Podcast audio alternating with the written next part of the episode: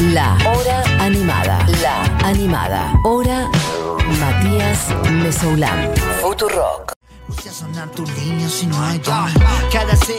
Cuando pasan 21 minutos del mediodía en la República Argentina, tengo que darle la bienvenida a dos personas. Primero le doy la bienvenida a la señora emperatriz de todos los petizos, Buji Eugenia Mariluz. Y dueña de todas las sodas. Reina de todas las Esa de reina, no dueña. Dueña es un, poco Dueña es un un montón. montón. Dueña es como más eh, propietaria. Reina es un poco más A espiritual. los Mirta Legrand todas las sodas son mías. Exacto. ¿Cómo estás? Muy bien, ¿y vos? Muy bien. Y estás acá porque lo decíamos antes.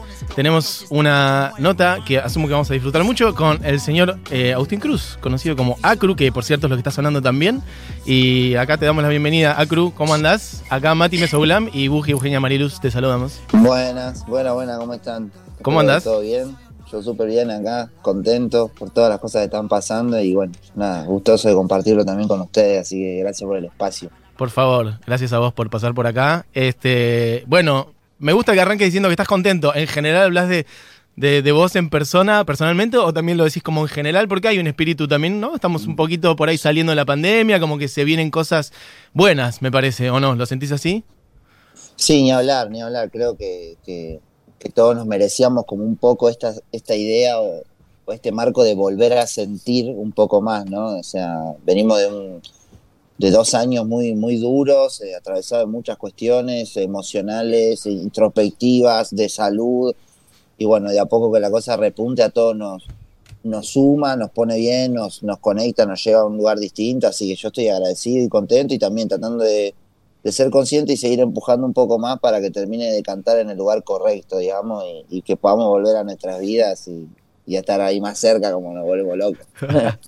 Me interesa igual esto que decís de que decante en el lugar correcto, porque viste que en este tiempo de pandemia hubo siempre esta idea dando vuelta de, bueno, el mundo está jodido, ¿no? El mundo está jodido a nivel ambiental, político, económico, hace mucho tiempo, y esta cosa de, ¿saldremos mejores o peores de la pandemia? No sé si es algo que vos te preguntaste, a nivel colectivo, ni siquiera digo como país, digo humanidad, por ejemplo. ¿Qué te, ¿Cómo la ves vos en ese sentido?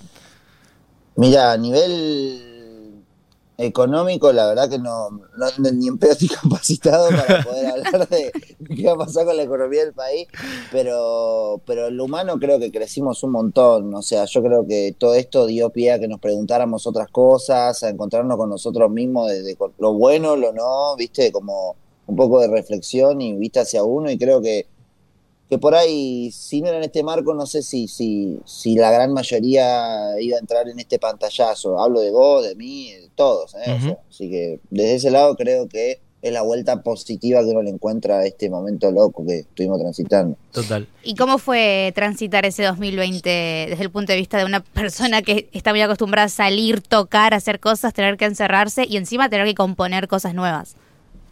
Nada, fue pero tremendo. El primer año de pandemia, pues ya vamos por casi el segundo. Sí. Yo estoy Sí. perdido en el tiempo. ¿Viste? Pero Sí.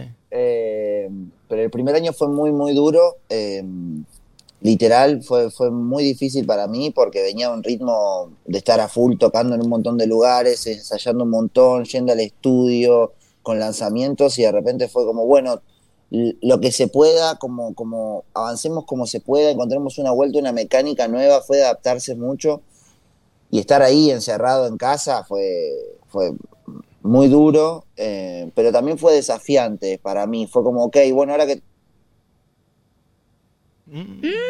La conexión. Iba a tirar un... La eh, conexión, la conexión. Iba a tirar una declaración. Oh, tenía la Ahí respuesta de la cangreburger. ahí estoy, volví. Ay, no. Volviste, volviste. difícil. Ahí estás, me parece, ¿eh? Perdón. Eh, no, le decía que, que fue muy duro, eh, pero que también fue desafiante para mí porque de la nada fue, bueno, tengo este tiempo, ¿me entendés? ¿Qué hago con este tiempo? ¿A dónde me llevo? ¿Cómo pongo pilas en el día a día? Che, ahora que tengo el espacio libre, eh, ¿cómo alimento la pasión, la creatividad por lo que estoy haciendo? ¿Me entendés? Entonces fue re loco, compuse muchísimo en la cuarentena, la verdad que mucho, mucho, mucho. eh, y también de- por esa misma sobreproducción descarté un montón. Eh, pero en lo, artístico, en la parte de composición, me disparó un montón y me llevó a un lugar eh, interesante, porque empecé a indagar con otros estilos, otras búsquedas, otras texturas, otros colores que quizás eh, si no era en el marco de la pandemia, iba a seguir con la linealidad que por ahí venía teniendo. Así que desde ese lado me enriqueció, pero, pero fue recontra desafiante en todos los aspectos. O sea, fue, fue duro y sigue siéndolo. Eh, pero bueno, por suerte cada vez va repuntando, va mejor y hay un aire distinto a que hace un año y medio, dos atrás. Así que Ni hablar. estamos en eso. El que dice todo esto es Acru, eh, Agustín Cruz, Acru Román también, ¿por qué no? Este, y bueno, a- arranquemos por lo que va a ser ahora y después charlamos un poco más en general de, de vos, pero también arrancaste diciendo que estabas contento y en buena medida es porque, imagino, porque volvés a- al ruedo y tenés este, ahora dos obras agotadas, que es un montón. ¿Qué sentís ahora? ¿Estás ahí como... ¿No? Tenés dos obras por delante, adrenalina, presión, nervios, alegría. Sí, todo ese pack junto, la verdad que, que está, pero, pero también eh, veo mucho como las gracias, porque, porque sé que es, es muy difícil poder hacerlo en el marco en el que estamos y en la situación en la que estamos.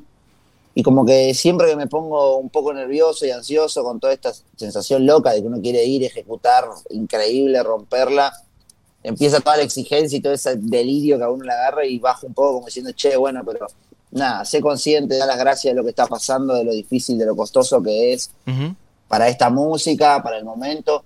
Pero estoy muy contento, estoy metiéndole mucha pila, hay un show increíble, la verdad, disfruto mucho de los músicos me acompañan al lado, me divierto un montón en la sala, por fuera de la sala, hay un grupo de trabajo súper sólido y muy contento porque nada, para mí es un sueño, digamos, si me hubieses dicho que iba a hacerle estas dos obras hace un tiempo atrás, hace poco lo decía, de que te hubiese dicho, no, eso no es para mí, es en otro momento, no, no, yo no estoy capacitado y, y hoy en día creo tener la fuerza, la entereza, o, por lo menos el compromiso, eh, de eso estoy seguro, eh, para, para ir y tratar de romperla y, y que abra el Obras ahí, y toda esta gira nueva, las ciudades que nos esperan, que la gente nos esté eligiendo después de dos años con todo lo que está pasando, el tipo de emoción que tiene la gente, loco, ya tengo acá la entrada, estoy por ir a verte y a mí en estos dos años tu música me ayudó para esto y cuando vos sacaste este tema yo estaba haciendo y como que decís, wow, qué, qué ganas de sentir que hay, viste, qué, Mm. qué vuelta, qué salida a la luz, ¿no, loca? Entonces,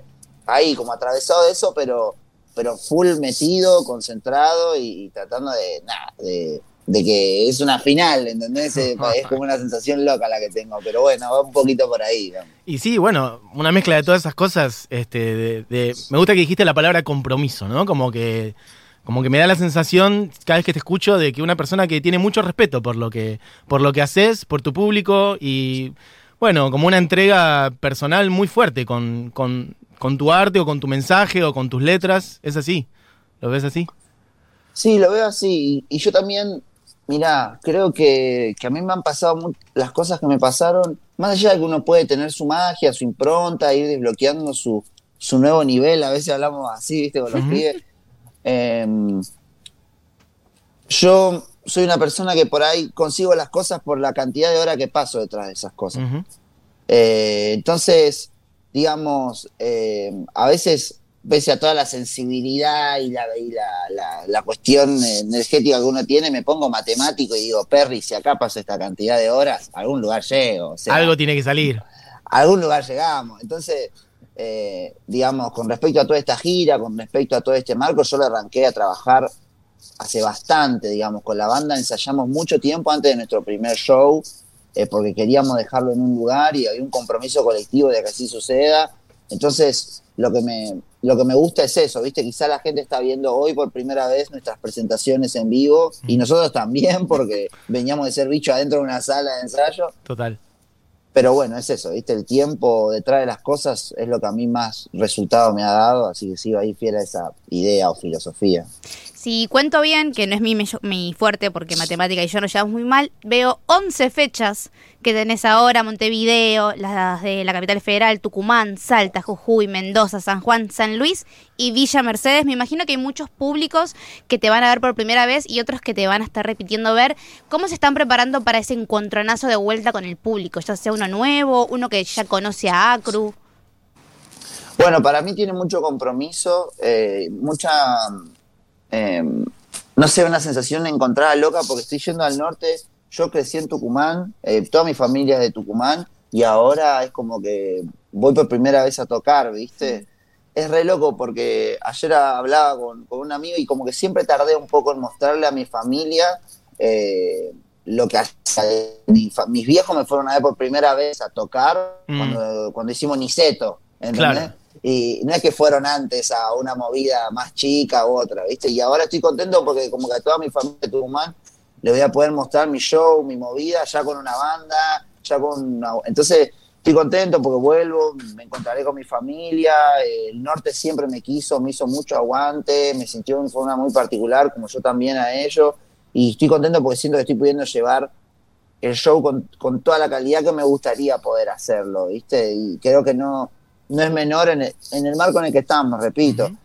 Eh, así que estoy re contento. Nos, nos preparamos ensayando, charlando. eh, los músicos son increíbles porque tenemos los días seteados de ensayo y ayer, por ejemplo, decían, bueno, che, mirá, pero esta canción nos juntamos el sábado cuatro horitas más y le encontramos, ¿viste? Y tienen esas ganas, ¿entendés? Tienen ese nivel de entrega y a mí me, me vuelve loco. Así que estoy súper contento porque, porque creo que, que vamos a poder llevar una versión nuestra copada, afinada, y, y es valioso que, que gente eh, nos tenga así de presente, que, que de verdad quiera, que nos escriba, nos diga las cosas que nos dice, eso nos reestimula y nos predispone a dar lo mejor, la verdad. Para mí, eh, el, Obras es súper especial. Ir al norte es súper especial. ¿me entendés? La fecha en San Juan, en San Luis, para mí cada lugar de eso es único y no es que hay una preferencia. Soy de acá, el Obras está más cerca de mi casa y tiene la mística de, de que está atravesado una historia de música argentina, ¿no? Pero,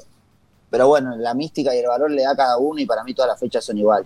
¿Y por qué crees, me gustó esta, esta idea que dijiste de estás yendo a mostrarle a tu familia por primera vez como esta, esta bola enorme de lo que se convirtió Acru? ¿Por qué crees que tardaste tanto en tal vez mostrarle lo que estabas haciendo a tal vez tus seres más queridos o los seres que tenías más cercanos? Mira, sabes que es, es re loco, pero a- todavía me lo pregunto un poco, pero creo que sentí que por ahí no, no sé, una mezcla entre que por ahí no lo iban a entender, digamos, porque mis canciones tienen una flayada y una vuelta que, que por ahí es loco para una persona que no escucha hace rap. eh, ¿Qué está diciendo? ¿Me entendés? Eh, y yo no, nunca quise como sacrificar lo que a mí me gusta de- del estilo o esa búsqueda estética en pos de que se me escuche un poco más, ¿viste? Mm. Y hoy en día siento que hay un marco de gente que, que, que- que le da un lugar, que, que- consume quizá el mismo rap que yo y demás, y, y eso hace que se, se- se amplíe más el entendimiento o ciertas cosas de, la- de las que uno está flasheando y transitando. Y hoy en día hay como una casa, eh, un, un marco para que pueda venir, no sé, mis, mis tíos, pueda venir mi abuela, ¿entendés? O sea, me hubiese encantado, obvio que, no sé, un familiar de ese tipo venga a, a la plaza, venga al show en el centro cultural, al show en tal y tal lugar. Pero hoy en día siento que tengo toda la estructura como para que ellos puedan sentirse cómodos y ver el show como a mí me gustaría que lo vean, ¿viste? Sea porque cuando era chico uno quería más y es eh, eh, soñador o ambicioso con lo que hace, qué sé yo, lo que sea, pero hoy siento que hay una estructura que permite que puedan transitarlo, así que estoy contento y que puedan ver esto como, como la música, con el valor y con el, con el prestigio que tiene. Cada vez en Argentina le dan más valor día a día a lo que es este sonido porque es más nuestro que nunca. Quien dice todo esto es Acru. eh, y te quería preguntar, bueno, ya que hablamos un poco de tu familia, eh, que cuentes un poco más de tu infancia, de tus orígenes. Sé que tu familia fue una familia muy de, muy de laburantes, que fueron y vinieron este, a Tucumán, que, que se rompieron el lomo, ¿no? Para, para que, bueno, que vos este, o, o la familia en sí pueda tener, bueno, un plato sobre la mesa, como las cosas que necesitabas. Y vos te fuiste abriendo camino también, y de ahí llegaste a una escuela, entiendo yo, una escuela secundaria con un perfil bastante artístico, y ahí se te fue abriendo un poco camino. Pero también tu viejo este, te mostraba música. ¿Cómo fue un poco de todo eso?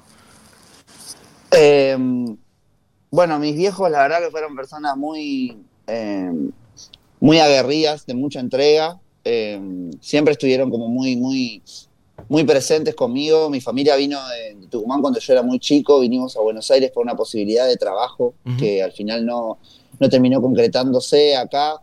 Eh, mis viejos siempre estimularon mucho que vaya en pos de lo que me gustaba. Creo que ellos venían de, de historias muy difíciles de no poder como realizarse también en lo que les gustaba.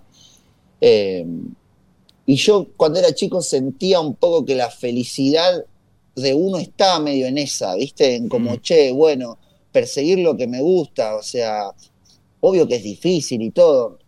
Imagínate que yo de chico quería ser dibujante, tampoco es que dije, bueno, voy a, como, ¿quién vive del dibujo en Argentina? ¿Viste? Como que son, es, es jodido.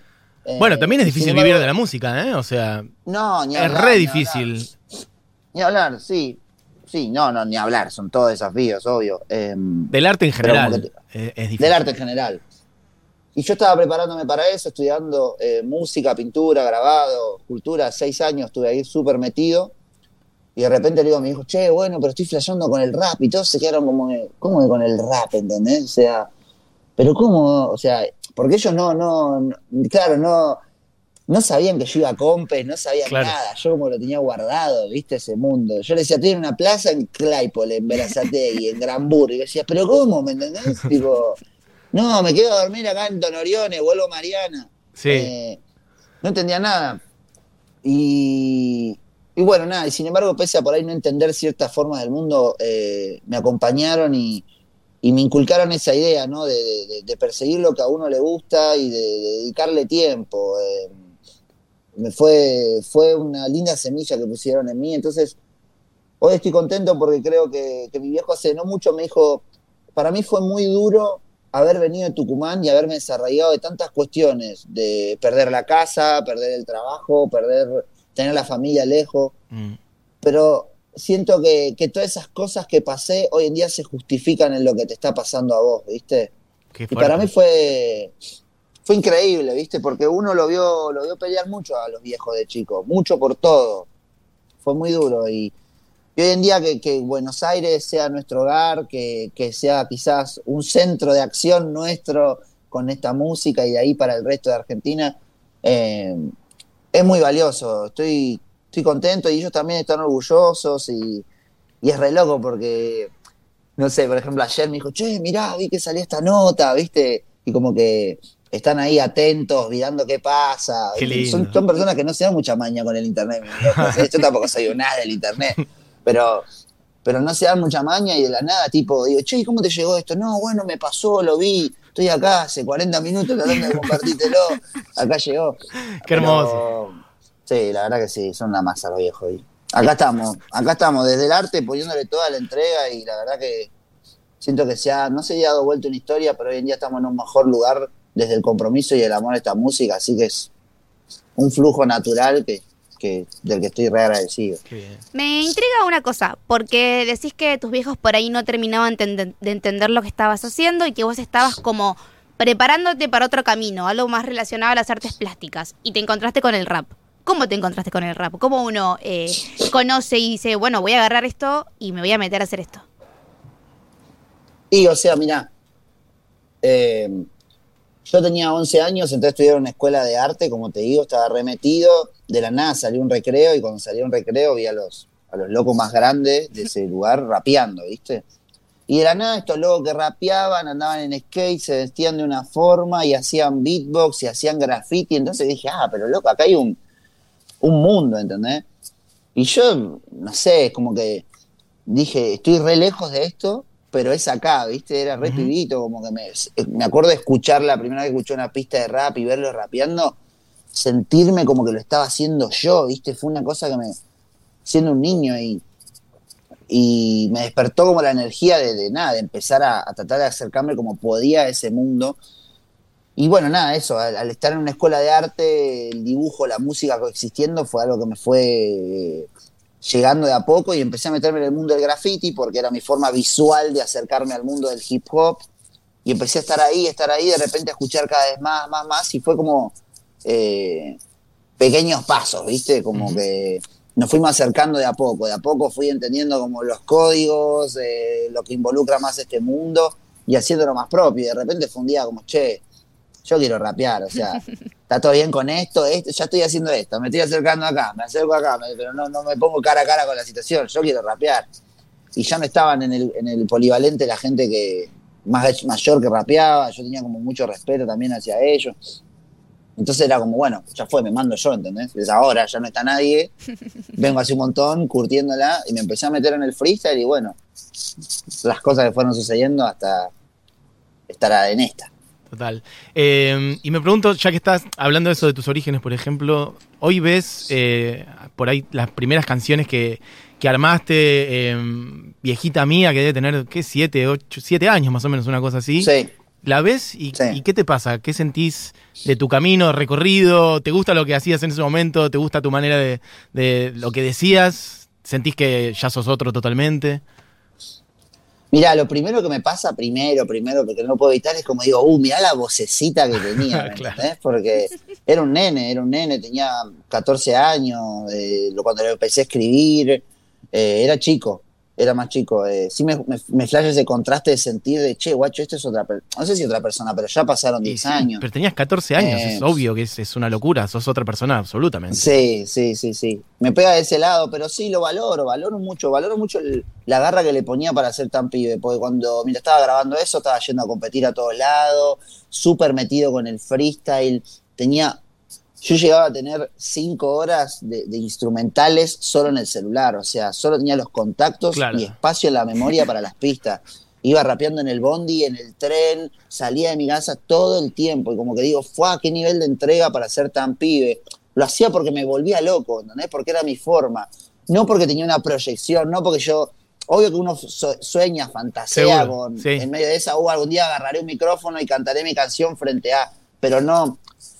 No, no lo tenés planeado, es Mm. simple el sentir. Valoro la pureza esa de cuando era más pibe también en la que estaba.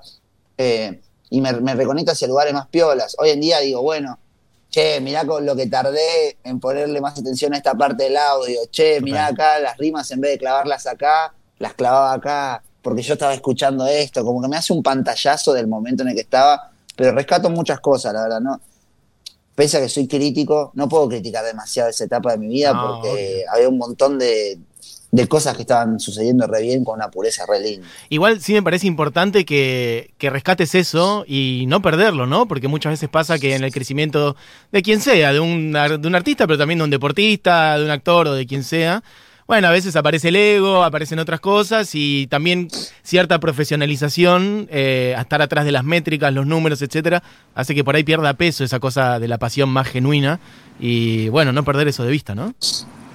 Sí, yo trato de hacer mucho el ejercicio de mirar atrás. Pero no por ser melancólico ni. No, no, sino que es un pantallazo que a mí me lleva a agradecer, ¿viste? Mm. El otro día, qué sé yo, estábamos en un rodaje y yo decía, mira toda la gente que está sí, implicada, ¿me entendés? Toda la gente. Y me, tra- o sea, me trataban mejor que en mi casa en el rodaje, ¿viste? Y yo decía, loco, mirá la cantidad de gente que hay acá ejecutando esto para que salga increíble, cuidando cada situación, cuidando cada detalle, cuidando este mundo. Y yo, hace un par de años, era la cámara y un one shot, ¿viste? Y, y mismo los estudios, ¿viste? Uno, cada- por suerte, cada vez va hacia lugares mejores, logra mejores resultados por todas las cosas que lo engloban a su mundo pero soy consciente, ¿entendés? Nosotros grabamos un montón de cosas en, en los, en, los, en los home studios como se podía, con el recurso que se tenía, y así todo hicimos lo que hicimos y pusimos garra, y, y creo que me demuestra más que nunca que uno puede tener todo el cotillón, el mundo y el, y el, y el circo alrededor, pero el alma de, toda, de, de todo proceso es la canción, es el porqué Sí. artístico. Si eso tiene fuerza y peso, las cosas suceden y llegan al lugar. Entonces, me lleva a ser agradecido y decir, che, vos de tu parte tenés que poner un poco más para que esto siga estando ahí donde tiene que estar. Bien. Es un ejercicio lindo. Y esto que decís también lo conecto con algo que me parece muy interesante tuyo, que te he escuchado decir varias veces, eh, que tiene que ver con, bueno, con cómo manejar la presión también y las consecuencias que eso tiene. Me parece que hay una fortaleza también en mostrarse y saberse vulnerable. No sé si te pasa que a veces el espíritu de época es la de mostrarse como que sos invulnerable y que nada te toca y una actitud re desafiante, que está súper bien estar en esa, pero es imposible estar en esa todo el tiempo. Y hay una cara, hay otra, hay otra cara de eso también, ¿viste? Como, y que no todo es estar mostrando, no sé, la última zapatilla que te compraste y qué, qué capo que sos. Después hay momentos donde estás por ahí solo o sola en tu casa y, y la presión esa te cuesta y, no sé, eso pasa también en distintas esferas, ¿viste? No sé, venimos de los Juegos Olímpicos que un par de los más altísimos atletas se retiraron para cuidar su salud mental y te he escuchado hablar. hablar también a vos de eso, la salud mental, y me parece re importante este, eso. En tu caso, digamos. Sí, yo creo que que hace como dos años, un poquito antes de la pandemia, un par de meses, ponerle seis meses antes, Sí. yo tuve como un, un cambio, un poco de actitud o, o empecé a darle más lugar a otras ideas porque yo venía teniendo hace un año y medio ataques de pánico, ¿viste? Todo el tiempo, no podía controlarlos, todo el tiempo, antes de irme a dormir, en la sala de ensayo, en el medio de un rodaje, grabando una canción. eh, me- era, fue, fue muy duro. Y creo que, que esa era la señal clara de, che, acá está pasando algo, sí. ¿qué está pasando? Tengo que indagar en mí, ¿viste? Desempolvar un par de cosas y estar dispuesto y entregado a eso, porque a veces lo que te encontraba no estaba bueno, ¿viste? Como, che, mirá, tengo este problema de que soy así, che, esto no lo resolví, che, me da...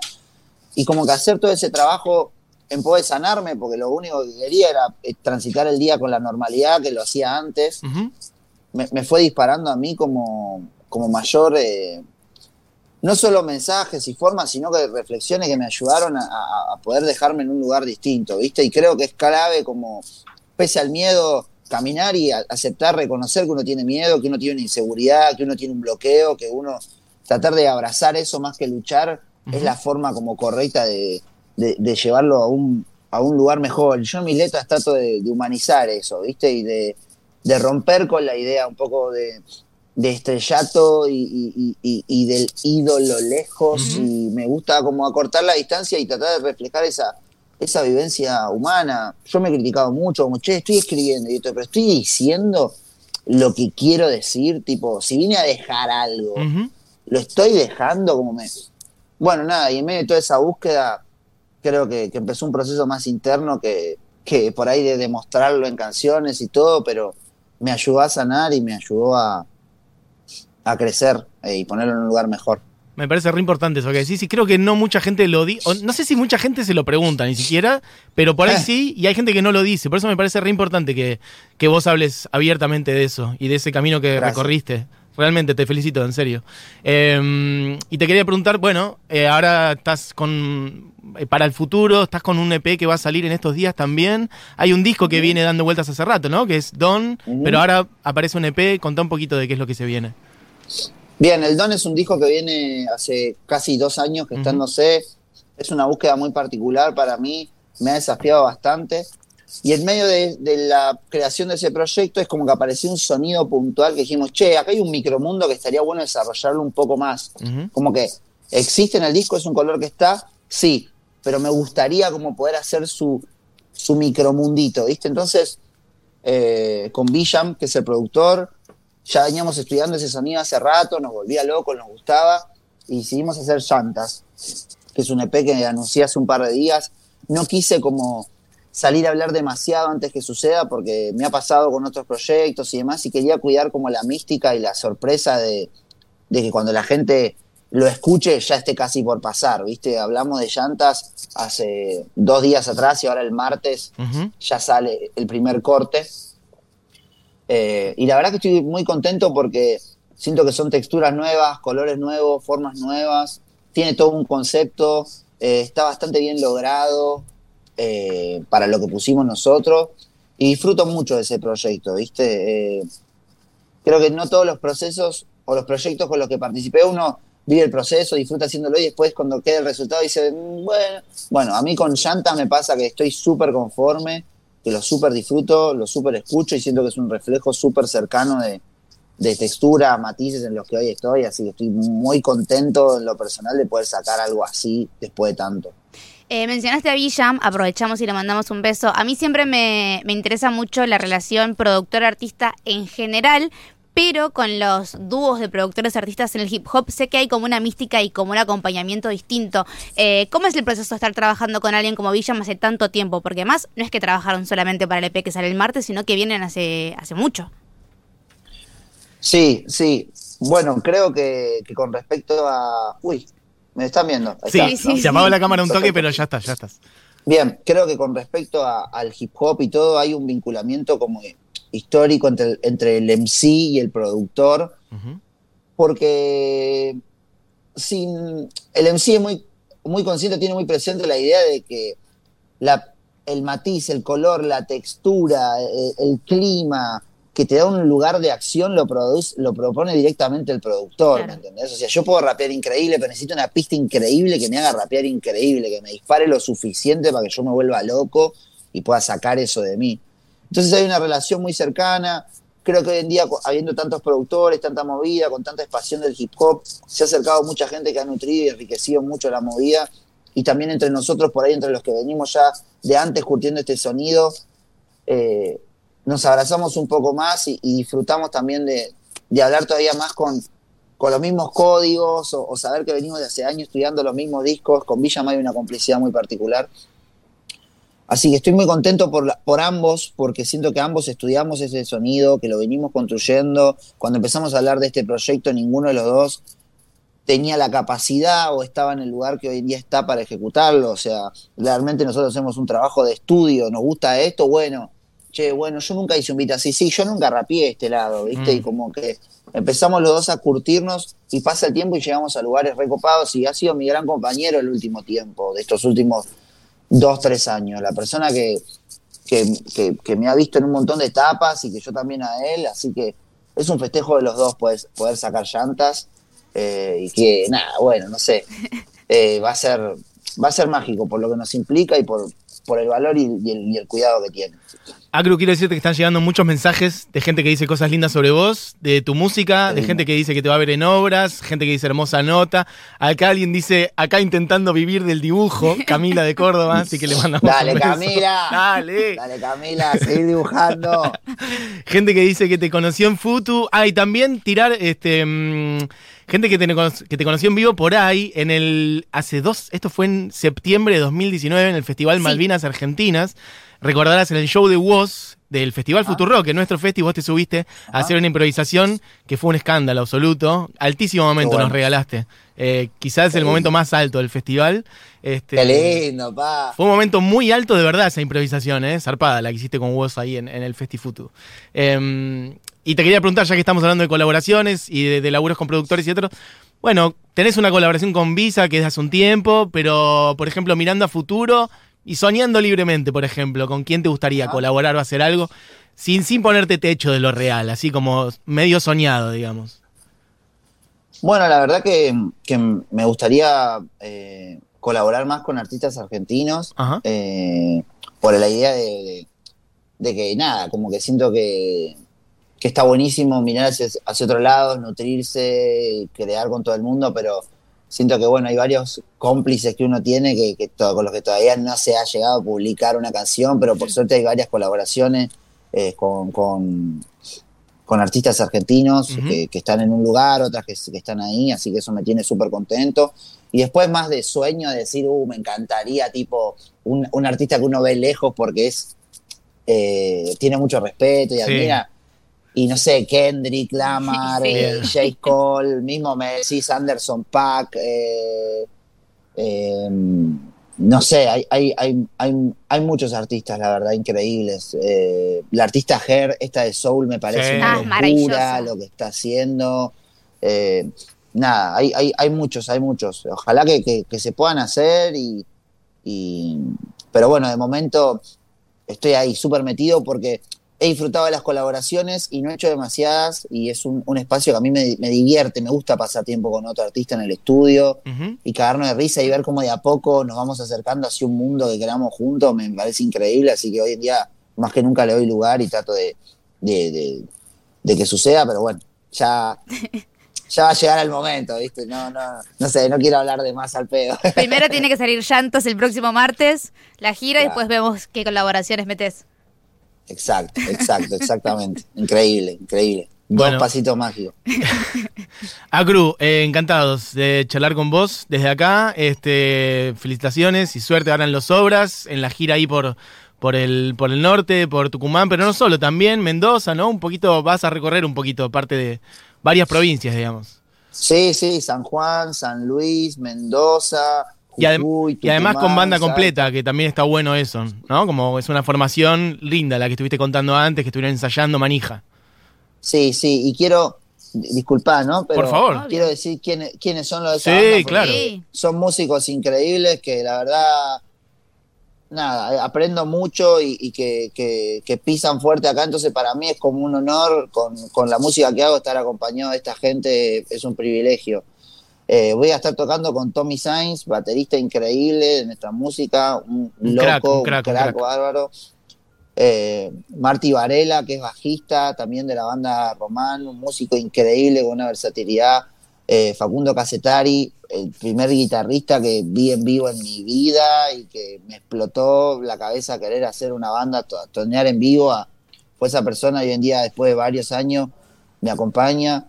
Y, también está Hayes, que es la persona que, bueno, estamos desde el día uno eh, tocando en conjunto, que es el DJ. Así que estoy muy, muy contento porque hay un trabajo de, cada parte muy fino que coexiste justo en, en esta música y yo tengo el privilegio de estar cerca de estos monstruos, así que estoy súper contento y bueno, nada, eso quería nombrarlos porque, porque son, son mi banda y, son compañeros que, me han hecho crecer mucho y que es muy importante que, que se sepa que son ellos y que están ahí porque le agregan una impronta única vas diciendo los nombres de los músicos y nuestro productor Juli Matarazo dice que sí frenéticamente con la cabeza, así que sabemos que el show va a estar buenísimo, eh, fantástico. Me gustó mucho también que te tomes el tiempo de, nombrar a tus compañeros de banda, que es algo que no todo el mundo hace y la verdad que es un gesto maravilloso. Qué lindo, gracias. No, no, es que es que es así. Eh, si ellos no estuvieran, eso no sonaría como suena, así que estamos tirando para el mismo. Bueno, querido, em, suerte en tus obras, ahí te veremos y esperamos también, bueno, cuando ya un poco se acomode más todo y baje la pandemia, ¿por qué no? Te venís para acá al estudio, charlamos un rato más y eh, armamos, armamos algunas cositas, ¿por qué no? Dale, yo encantado, gracias ahí a toda la familia de Rock por invitarme, por darme un lugar, por, por el momento lindo que compartimos, que pasamos y bueno, se los espera ahí en el Obras y, nada, estamos en esta, a seguir soñando. De una. Abrazo grande, Agustín. Nos vemos. Abrazo. Chao.